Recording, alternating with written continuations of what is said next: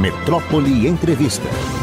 Senador da República, Otto Alencar. Otto, meu amigo querido, que bom ter você aqui. Tá com saudade. Tudo bem com você? Tudo bem, graças a Deus, com saúde. Trabalho muito lá em Brasília, mas as coisas vão andando é, dentro de um ritmo que eu creio que vamos completar o ano aprovando todas as matérias que foram encaminhadas lá pro, pro Senado. Né? A última agora é a reforma tributária.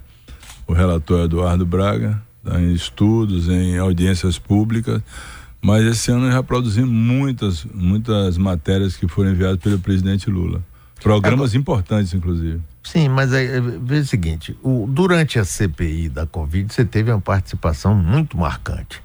Mas o pessoal disse que você não era formado em medicina. Bom, meu. Não era. E eu, assim, eu fico às vezes até pensando, será que é, que não é, não sei o que e tal. Se, em sendo médico, eu sei que você é, eu tô de sacanagem. Essa cirurgia do presidente Lula vai fazer essa semana agora, né? Os quadril dele, como é que é essa história? Conte aí. É primeiro, é que... primeiro que eu sou especialista em prótese do quadril, que é a Opa, cirurgia ai. que o presidente Lula vai fazer. A última vez que ele esteve eh, aqui na Bahia, eu fui eh, levar lá no aeroporto e lá ele mostrou a ressonância que ele fez do quadril. Ele tem uma osteoartrose, um desgaste da cabeça do fêmur na cavidade acetabular, que a gente chama osteoartrose, artrose do quadril, que vai com o tempo desgastando a cartilagem e fica praticamente sem cartilagem, o contato osso-osso e dá muita dor é, a dor muito intensiva, inclusive em repouso. Quando ele mostrou lá a ressonância, ele ainda me perguntou quando é que operava. Ele disse: Olha, presidente, essa cirurgia quem marca é o doente. O senhor que vai dizer: Eu não aguento mais a dor, vou ter que operar. A, a cirurgia é uma cirurgia de prótese. Você tira a cabeça do fêmur, coloca uma de metal e reveste a cavidade ou com porcelana ou com polietileno de alta densidade. A cirurgia que eu fiz centenas de vezes aqui no meu período né, de, de cirurgião mesmo, no Hospital das Clínicas, no Hospital Português, no Cote do Canela, operei bastante. Hoje tem vários cirurgiões e isso avançou muito em termos né, de técnica e também de material, que é um material de primeira qualidade e substitui perfeitamente a cavidade. Então, ele deve operar, segundo as informações que eu tenho, no dia 29, que é na próxima, essa agora, sexta-feira, deve fazer essa cirurgia lá em Brasília com a equipe que vem lá do Sírio Libanês, vem a equipe do Sírio Libanês, é, chefiada lá por um dos médicos que está à frente dessa, dessa equipe, o doutor Francisco Assis, e ele será operado lá em Brasília e a cirurgia é a cirurgia trabalhosa. Você tem apenas que remover aquela cabeça do fêmur que está com problema de desgaste e colocar uma de metal nova. Normalmente a gente usa o polietileno, é, um, um, um, derivado do molibdênio, chama Vitalium, a liga de molibdênio, que é um metal inerte que não dá nenhum problema, e reveste a cavidade, faz a cirurgia. Ali se coloca depois um dreno e logo com os quatro, cinco dias o paciente começa a andar, os resultados são muito bons.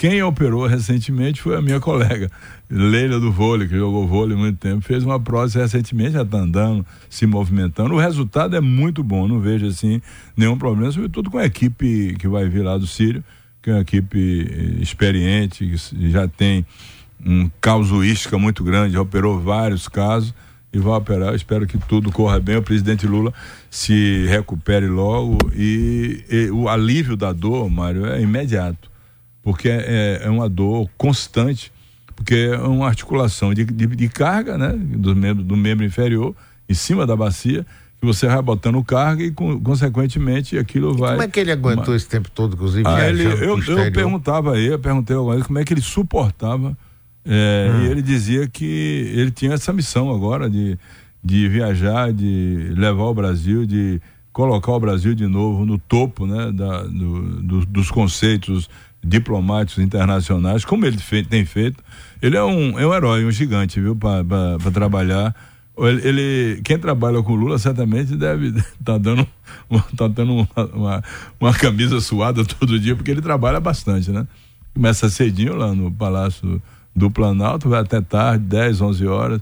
Agora participou lá da a ONU, né? Ele foi lá, fez um discurso, inclusive, dentro de um modelo que eu concordo plenamente com o que ele falou, só que não vai ter muito resultado, porque enquanto permanecer esse domínio global das grandes potências estabelecendo critérios que os países de desenvolvimento não conseguem chegar lá, vai ser muito difícil. Mas ele deu o recado dele e eu espero que dia 29 tudo corra bem, a cirurgia vai correr bem, certamente. É uma cirurgia trabalhosa e ele se recupere logo para voltar às atividades plenas, né? Para trabalhar aí pelo Brasil. Agora, Otto, me diga uma coisa. É, hum? O governo teve que, e não tinha, para mim, não tinha outra alternativa, de ceder espaços no governo para ter um apoio no Congresso Nacional. A Câmara dos Deputados é mais complicado e está sendo construído isso, cedendo espaço. Tem muita gente que diz é um absurdo, o governo, não sei o quê. Você acha que existia ou existe a possibilidade de chegar num governo como chegou o presidente Lula, um país dividido, é, de querer fazer um governo puro sangue ou não ceder?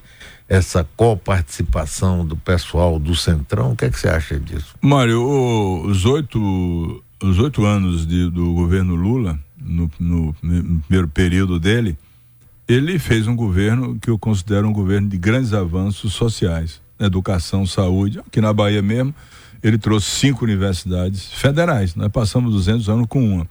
Então, o presidente Lula, nesse período, ele não fez um governo que eu possa dizer a você conceitualmente que é um governo de esquerda.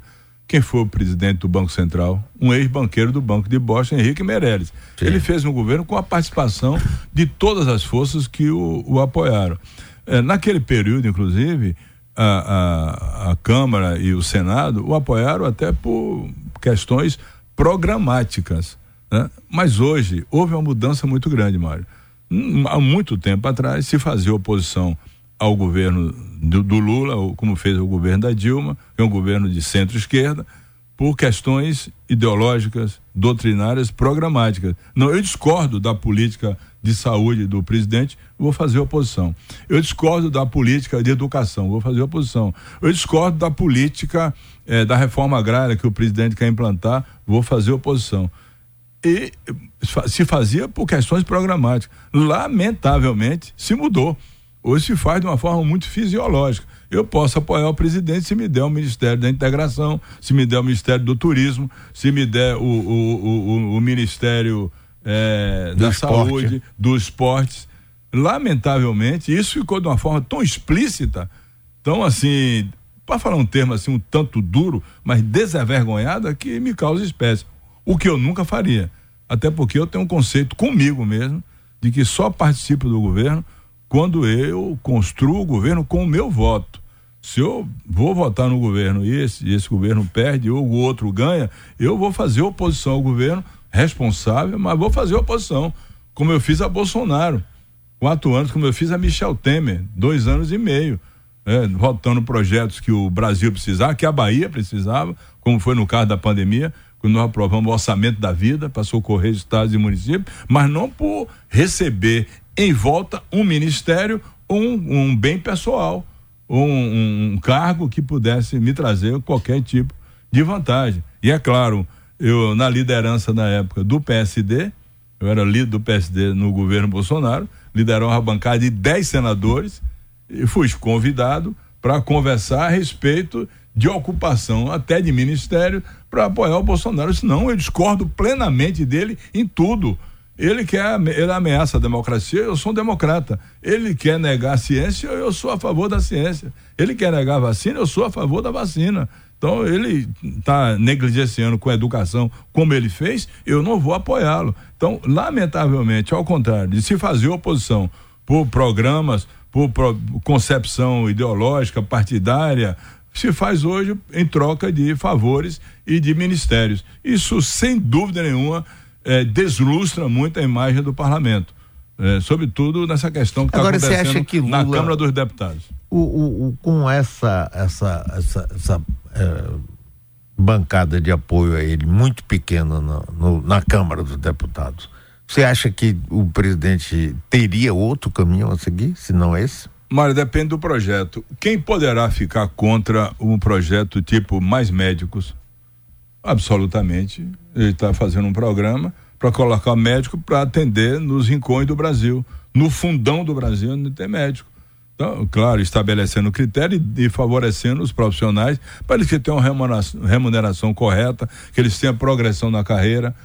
Não tem como ficar contra o programa. Ficar contra o, o Minha Casa Minha Vida, que vai trazer habitações é, é, para as pessoas que não têm onde morar. Ficar contra, Sim, ficar contra o, o, Bolsa Família. Mas, não dá para ficar contra o Bolsa Família. Sim, mas o governo tem outros projetos que certamente não passariam na Câmara. Ou a, ou a, força hoje do Olha, presidente da Câmara, Otto, não é um presidente da Câmara Federal. A força que ele tem não é uma coisa desproporcional, não. Uma pessoa só. Olha, Mário, o, tem alguns, teve alguns projetos que realmente você tem razão, que interessa, interessava ao governo. A lei de reordenamento administrativo, extinguindo o ministério, criando outros tantos ministérios e quase, outros Quase não passa isso. Quase não passa, lembra, quase né? não passa. No é. Senado passou até melhor, mas no, na Câmara quase não passa. Teve que realmente é, é, negociar. Agora, o, o presidente da Câmara, o Arthur Lira, ele se elegeu com uma votação expressiva dentro de um colegiado que decidiu isso. Tem que respeitar o voto do colegiado e também a força política dele. Eu, eu, não, eu não, nem contesto isso, até porque, no, no, caso, por exemplo, aqui do PSD da Bahia, que são seis deputados federais, nós, nós apoiamos o, o a eleição dele. A, eleição, claro. a reeleição dele. Então, muitos votaram com ele, a esquerda votou com ele, todos votaram com ele. Agora, essa questão da relação dele com o presidente da República, ao meu sentir, ao meu ver, deveria ser também programática, não só porque vai ter esse ou aquele cargo, esse ou aquele ministério. É, é, essa situação é da concepção de cada um. No meu caso. Mas você não acha um pouco difícil ser programática com Arthur Lira? não, não, ah. não tenho assim muita é, aproximação política de conversar. Com, também não vou fazer o pré-julgamento, até porque seria muito ruim, né? Eu não, não, não conhecer bem o que se passa na Câmara dos deputados e depois emitir a Mas opinião. você sabe, por exemplo, que Antônio Brito, nosso querido Antônio Brito. É o líder é do um PSD. é, é, o líder do PSD na Câmara e um dos candidatos fortes a, a suceder Arthur Lira. É, o Antônio Brito é um deputado de primeira linha. Sim, eu muito capaz, trabalhador claro. e realmente lida, foi reconduzida a liderança do PSD por unanimidade. Ele tem condição de, sem dúvida nenhuma, pleitear um cargo dessa magnitude, ser presidente da Câmara dos deputados. A Agora última... você não acha que institucionalmente deveria diminuir um pouquinho os poderes? Porque o presidente da Câmara, rapaz, hoje ele tem mais poder que o presidente da República.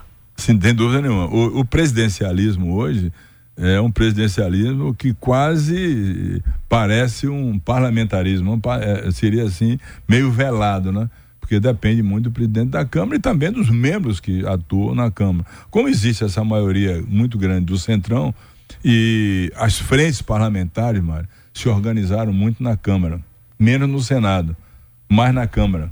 A Frente Parlamentar da Agricultura mesmo reúne duzentos e tantos eh, deputados federais. A, a, FPA, Frente Parlamentar da Agricultura, é, é, o pessoal do, do agronegócio, da agricultura, de, do, da, da agroindústria, da agropecuária. É, então, agora mesmo com essa decisão é, do Supremo é, sobre o marco é, temporal, temporal é, eles tomaram uma posição agora de ou resolve ou vota o que tem para votar lá para regulamentar isso, o que eu concordo, ou então não anda mais a Câmara dos Deputados. Então, as frentes, a frente parlamentar da agricultura, é, a frente parlamentar do, do grupo do, do, dos evangélicos, de, de vários setores se organizaram e formaram uma posição é, o termo é até um pouco pejorativo, eu não gosto de chamar de centrão. Uma posição de centro mesmo, de direita. É, centrão fica muito pejorativo, eu não uso muito. Acho que tomaram uma posição de centro-direita com determinados conceitos, e esses conceitos eles estão levando para votar aquilo que está dentro da, do, do, que eles pensam que é correto. E, e realmente é uma força muito grande dentro do, da Câmara dos Deputados, menos no Senado Federal. Embora no Senado Federal, que nós começamos até com uma força muito grande do governo. Agora, na, na votação do CAF, não sei se acompanhou, Conselho de Recursos Fiscais, eu fui o relator é, para mudar o voto de qualidade para União, pró-União, e aprovou, mas aprovou com 34 votos favoráveis e 27 contra, com ausência de 20 senadores, inclusive senadores que estão no governo, que têm ministérios e que não foram votar. Então, de algum, alguma coisa aconteceu ali naquela votação que deixou a insatisfação em alguns. Então, essa articulação do governo é, precisa realmente dar uma, uma, fazer uma revisão. Essa matéria foi aprovada pelo prestígio que tem o líder do governo do Senado, o senador Jacques Wagner. Não estou jogando aqui confete nele, é um amigo, como é seu amigo Perfeito, também, meu. Claro. E ele trabalhou muito comigo para aprovar. Conseguimos 34 votos contra 27.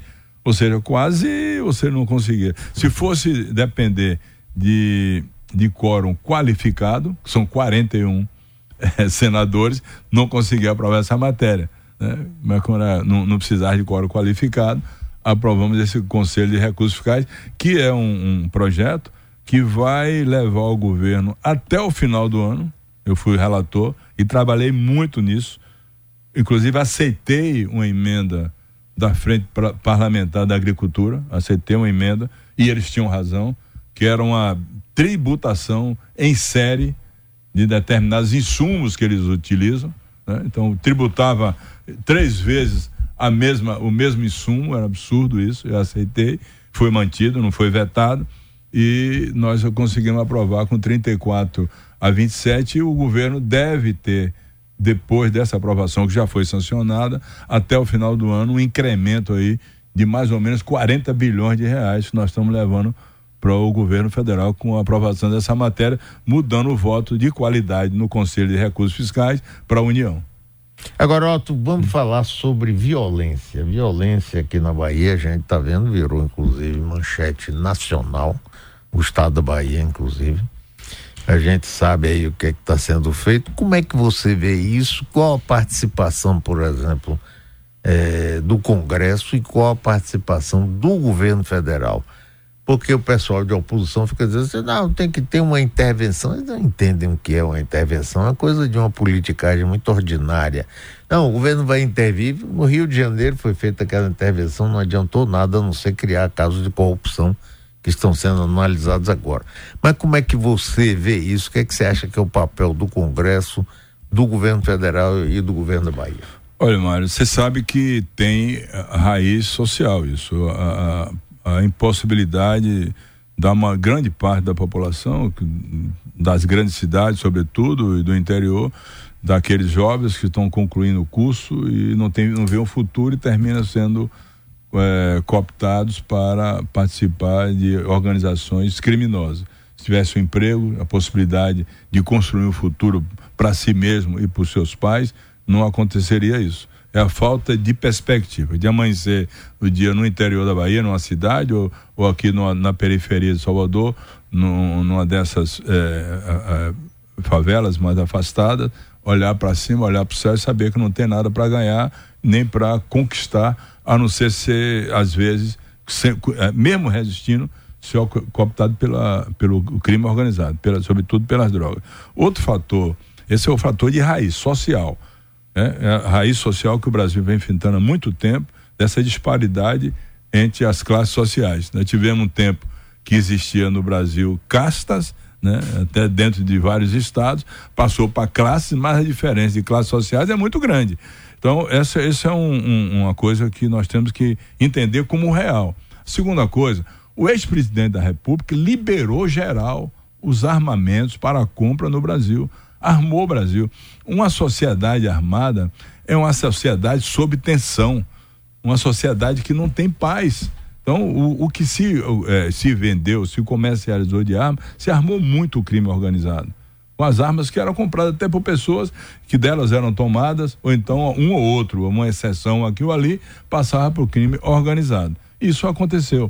E depois essa organização criminosa que surgiu eh, no Rio, do estado do Rio de Janeiro, de São Paulo, que se espalhou pelo Brasil inteiro, o Comando Vermelho, eh, enfim, eu, eu, são várias siglas, eu não, é, não, não, não, tenho assim na minha cabeça, até porque eu, eu rejeito muito até analisar uma situação dessa natureza. Quanto à participação do governo do estado, o governo do estado sempre participou investindo. Agora mesmo o governador Jerônimo contratou 2.500 novos policiais. Sexta-feira, Mário, eu estava na, no Dendezeiro, lá na Academia de, de, Polícia Militar, participando da formação de 81 novos eh, oficiais da Polícia Militar. Investiu na Polícia Civil, em armas, em equipamentos, em veículos, eh, na, na tentativa de conter. Eventualmente surgem esses, esses núcleos de organização nos bairros periféricos de Salvador, como aconteceu agora em, Val, em Valéria, e teve aquele, aquele confronto com a Polícia Federal. Não há nenhum motivo, nem da lei, nem de Constituição Federal, nem lei complementar, nenhuma que se venha se pedir aqui intervenção, porque o governo está agindo, o governador está agindo, ele está presente, ele participa permanentemente do Pacto pela Vida, com participação do Ministério Público, Defensoria Pública, Poder Judiciário, Polícia Civil, Polícia Militar e agora com essa cooperação com a Polícia Federal e com o governo federal, que já deveria existir há muito tempo. Isso foi cerceado no governo Temer e no governo Bolsonaro. O Bolsonaro não passou nem aquilo que deveria passar por lei para aqui a segurança pública. O ex-governador, o Rui Costa, fez milagre, porque ele não passava os recursos, ele não passava nem de convênio, ele nunca passou absolutamente nada.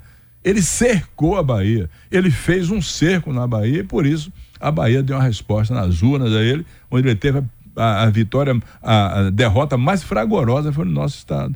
Então, essa, essa, essa questão da violência, é, o, o, o policial, o policiamento ostensivo está nas ruas, está tentando prevenir, tem o inesperado. O inesperado ninguém pode. Você não Agora, pode, você não pode sim, saber como foi doloroso para mim a, a, morte de Bernadette, que era uma grande amiga minha. Ah, sim? Lá de Simões Filha, amiga minha, amiga de Eduardo. Lá foi prefeito quatro vezes. Eu, eu fui várias vezes na casa não, dela sabia, tomar cafezinho com Bernadette. O inesperado, quem esperava que alguém fosse assassinar covardemente uma pessoa indefesa que não estava armada com os seus netos, quem consegue é, sustentar o inesperado? O que vem e você não tem condição, embora a polícia desse lá a cobertura.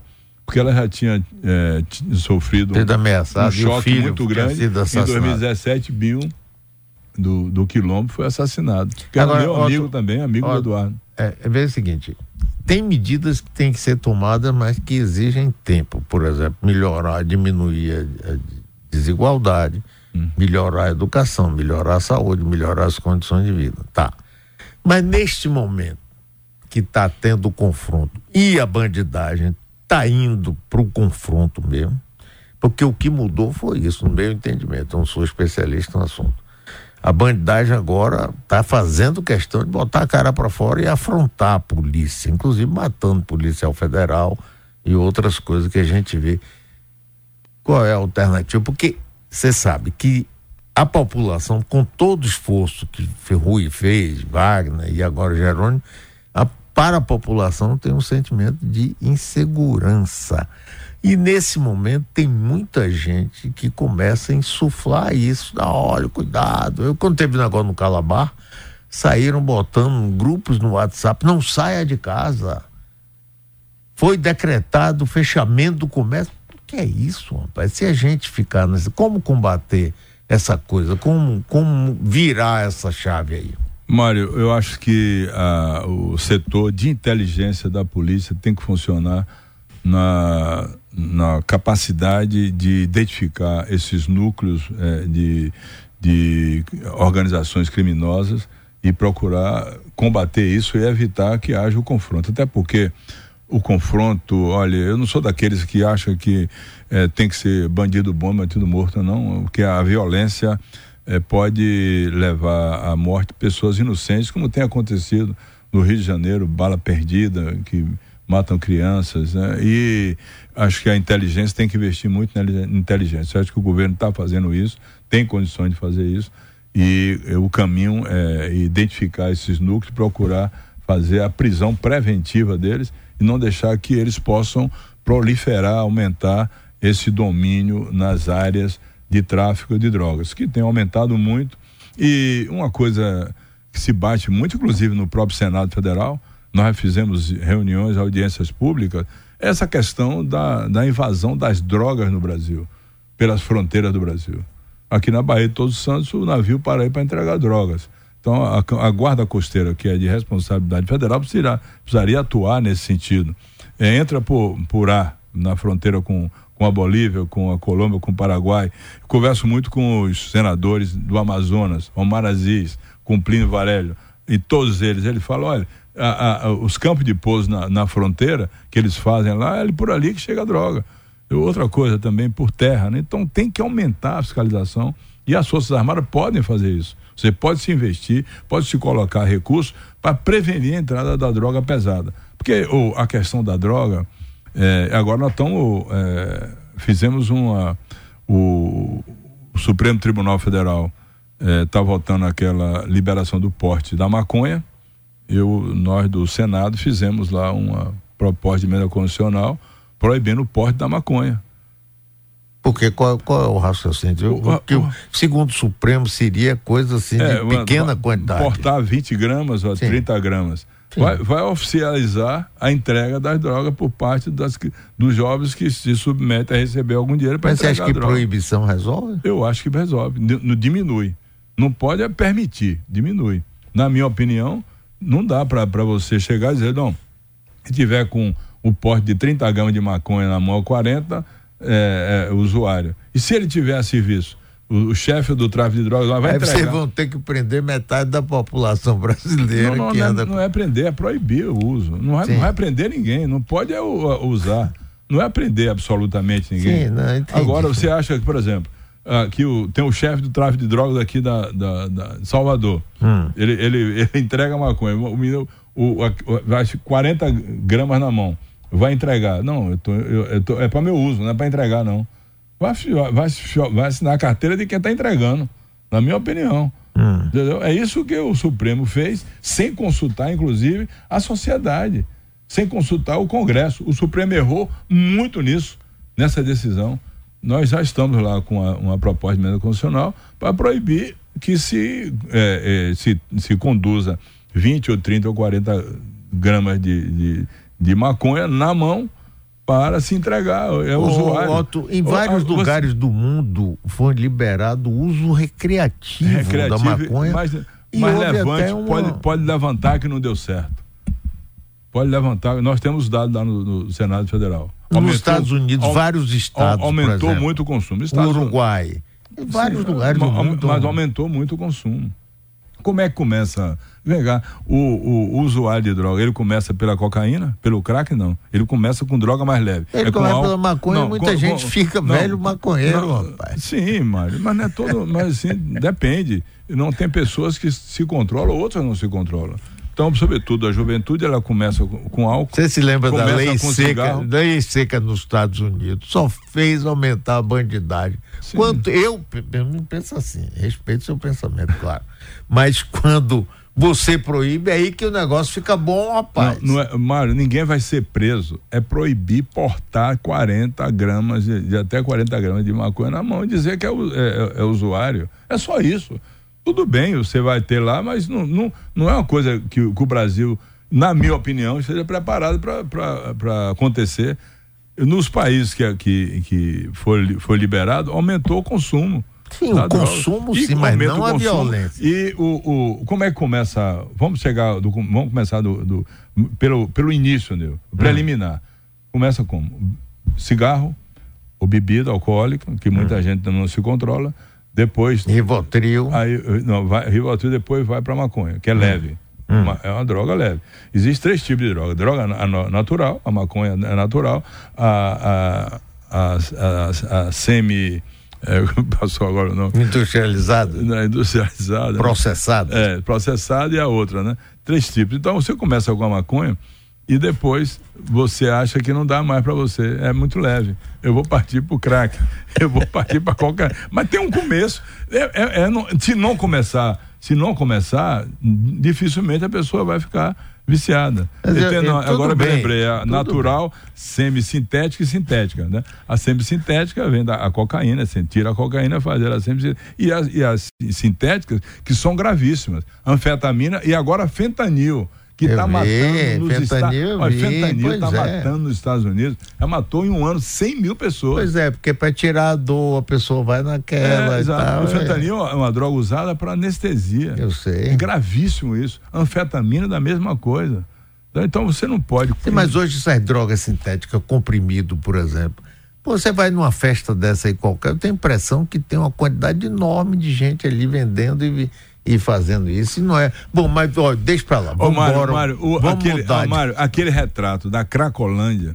Ah, aí é outro. Me constrange. Ah, sim, a Aqueles, também. Aqu, muitos deles começaram com álcool e com maconha estão no crack hoje. É. Na dependência química. A dependência química, Mário, para tirar a dependência química é quase que impossível. A droga destrói famílias. Eu, eu não sou conservador nesse ponto, não. Pelo contrário eu tenho umas ideias é, progressistas, mas nesse ponto, no Brasil, o Brasil não está preparado para autorizar porte de maconha a quem quer que seja, sobretudo na juventude. Eu acho que devia estar. Tá, até Fernando Henrique Cardoso defendeu liberação da maconha para uso recreativo. Mas olha, eu queria ainda, porque de daqui a pouco acaba o tempo de vez em quando conversa. um presidente diz alguma coisa que não é condizente com a ah, realidade do eu, país. Eu concordo com ele, mas vamos, deixa para lá. com você. Não, nem eu com você, tenho o maior respeito por você. É, me diga o seguinte: eleições próximo ano. Seu partido, como é que é? Vai participar? Porque até agora tá to... a gente sabe, por exemplo, Salvador tem um candidato que é Bruno Reis, candidato à reeleição. Partido, os partidos que se faz parte, inclusive, o grupo não tem candidato. E assim várias outras cidades. Você não acha que vocês estão um pouco devagar nessa coisa, não? Olha, na política só se toma decisão quando o momento exige. Quando você toma antes é precipitada e depois da hora é retardado. Então espera a hora certa para tomar decisão. Tem um conselho político liderado pelo governador. Já nos reunimos quatro vezes e esses, esses municípios grandes ficamos de decidir para ver se consegue chegar à unidade. O que eu concordo plenamente. Eu estou aqui eleito senador, reeleito Jerônimo eleito governador pela unidade. Teve uma, uma dissidência uma, do, do ex-governador, do ex-vice-governador João Leão, mas teve a unidade, se agregou e se ganhou. Então, nessas grandes cidades foi, foi acordado que se teria, é, dentro do Conselho, uma decisão sobre um candidato.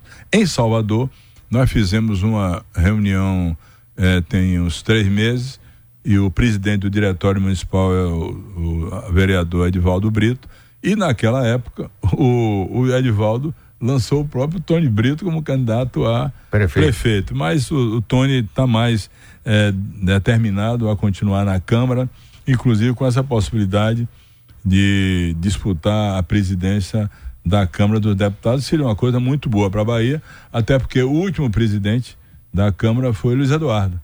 É, Magalhães é, foi, foi presidente na época que o Fernando Henrique era presidente da República. Então o PSD em Salvador vai ainda participar da reunião e vai ouvir. Mas você não está achando que tá devagar, não? Demais? Não, não acho não. Não, não. não acho não. Então, tá. Vai ouvir aí o, o, presidente municipal, que é o Edivaldo Brito, nosso amigo, que é vereador de Salvador. Ele vai participar figura. disso para tomar uma decisão. Em qualquer município que tiver um aliado do PSD que seja que reúna as condições, primeiro, de disputar bem e estiver preparado para governar melhor ainda, o que é fundamental não é só ganhar, é governar bem, nós poderemos apoiar de outros partidos, seja o partido for. Sejam da base, não tem nenhum problema.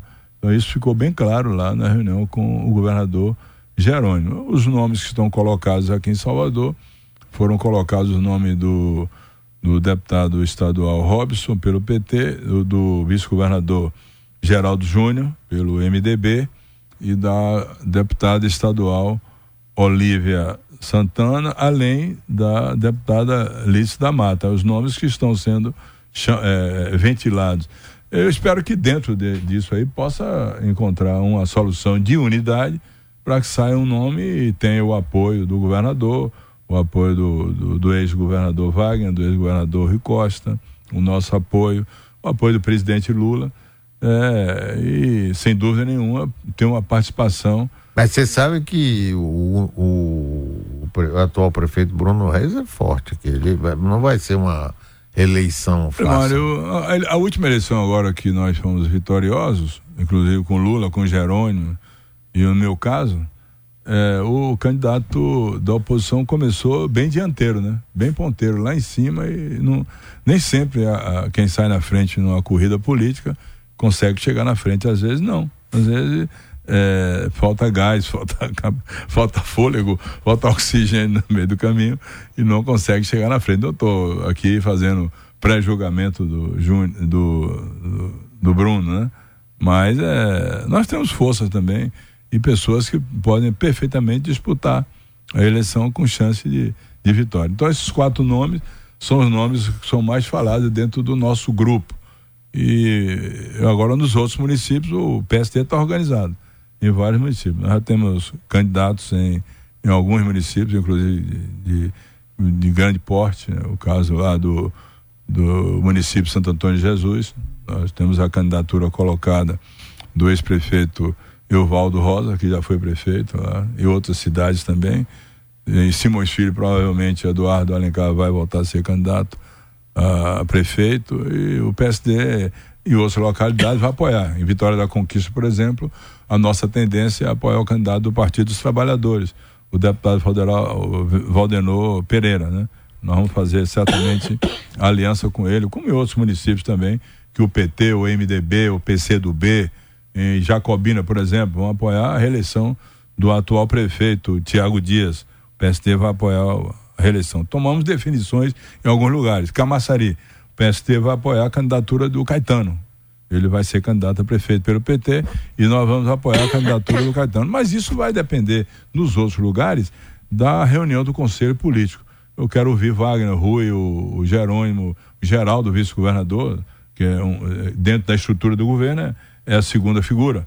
É, então temos que ouvir também o MDB, dos partidos todos aliados, encontrar uma saída que forme uma aliança que possa, primeiro, apoiar um candidato preparado para governar bem em Salvador e os outros municípios, e também tem a capacidade de, de disputar com chance de aparecer na foto, né? Como a gente chama, aparecer na. bater a foto, ele está é. na frente.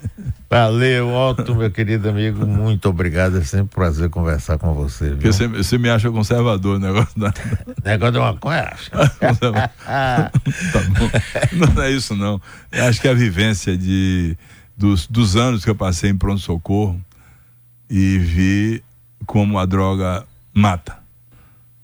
Quantas pessoas eu recebi dentro de um pronto-socorro é, que tinha estar dirigindo uma moto, um carro, um automóvel que matou pessoas e morreu também, porque vinha completamente fora de si, completamente drogado e é, isso dá uma, uma praticamente uma alucinação e o, o perigo é muito grande. Eu, eu tenho um caso, inclusive, que me marcaram dentro do pronto-socorro e de uma, de uma chegada só, numa noite de madrugada de sexta-feira santa, é, eu receber seis pessoas que vieram de um acidente, todas seis estavam drogadas todas chegaram morrendo. Então, é, é duro, não é fácil assim não. Então, é porque você às vezes vê alegria, né? Então, dá aquele, aquela euforia, aquela sensação de bem-estar, tal, eu, que, que se descreve como aqueles que usam, né? Mas também dá problemas graves, pode destruir famílias, pessoas, né? O álcool também destrói. O álcool, o álcool também é. Então, o álcool é, é para quem. E nos Estados Unidos a lei seca foi uma maravilha para bandidagem. Eu não gosto de proibição desse. Mas você não acha que cada caso é um caso, cada, cada país é um país, é um Sim, perfil claro diferente? É. Mas esse negócio de proibir um pequenozinho, que não. não então, Mas olha, deixa para lá. Você ó. quer saber de uma coisa? Sim, diga. Se você. Nardelli, abra aí é, na Bíblia. É, Provérbio 31. Abre 31, acho que é verso 6. Ah, temos um pastor. Não, eu, eu estudei no 2 de julho. Eu sei, eu, eu Colégio interno, mas você não era interno. Não. Eu, era, eu fazia culto toda semana, quarta, domingo, tinha que ler a Bíblia todos os dias. Eu era católico, pastor Enoque, reverendo Enoque, Sim. reverendo Celso, reverendo Basílio, conheceu? Basílio, Basílio foi meu querido professor Basílio, Basílio Catalá, de Castro. Culto, muito culto. Muito, ah, é a melhor figura da minha é, vida. Os sermões dele, eu leio ah. sempre. Mário, os sermões dele são uma maravilha. Abriu aí? Lê aí. Provérbios 31, versículo 6. É. Dai bebida forte ao que está prestes a perecer e o vinho aos amargurados de espírito. A Bíblia manda beber também. Ah, agora, agora, por isso, beba com moderação.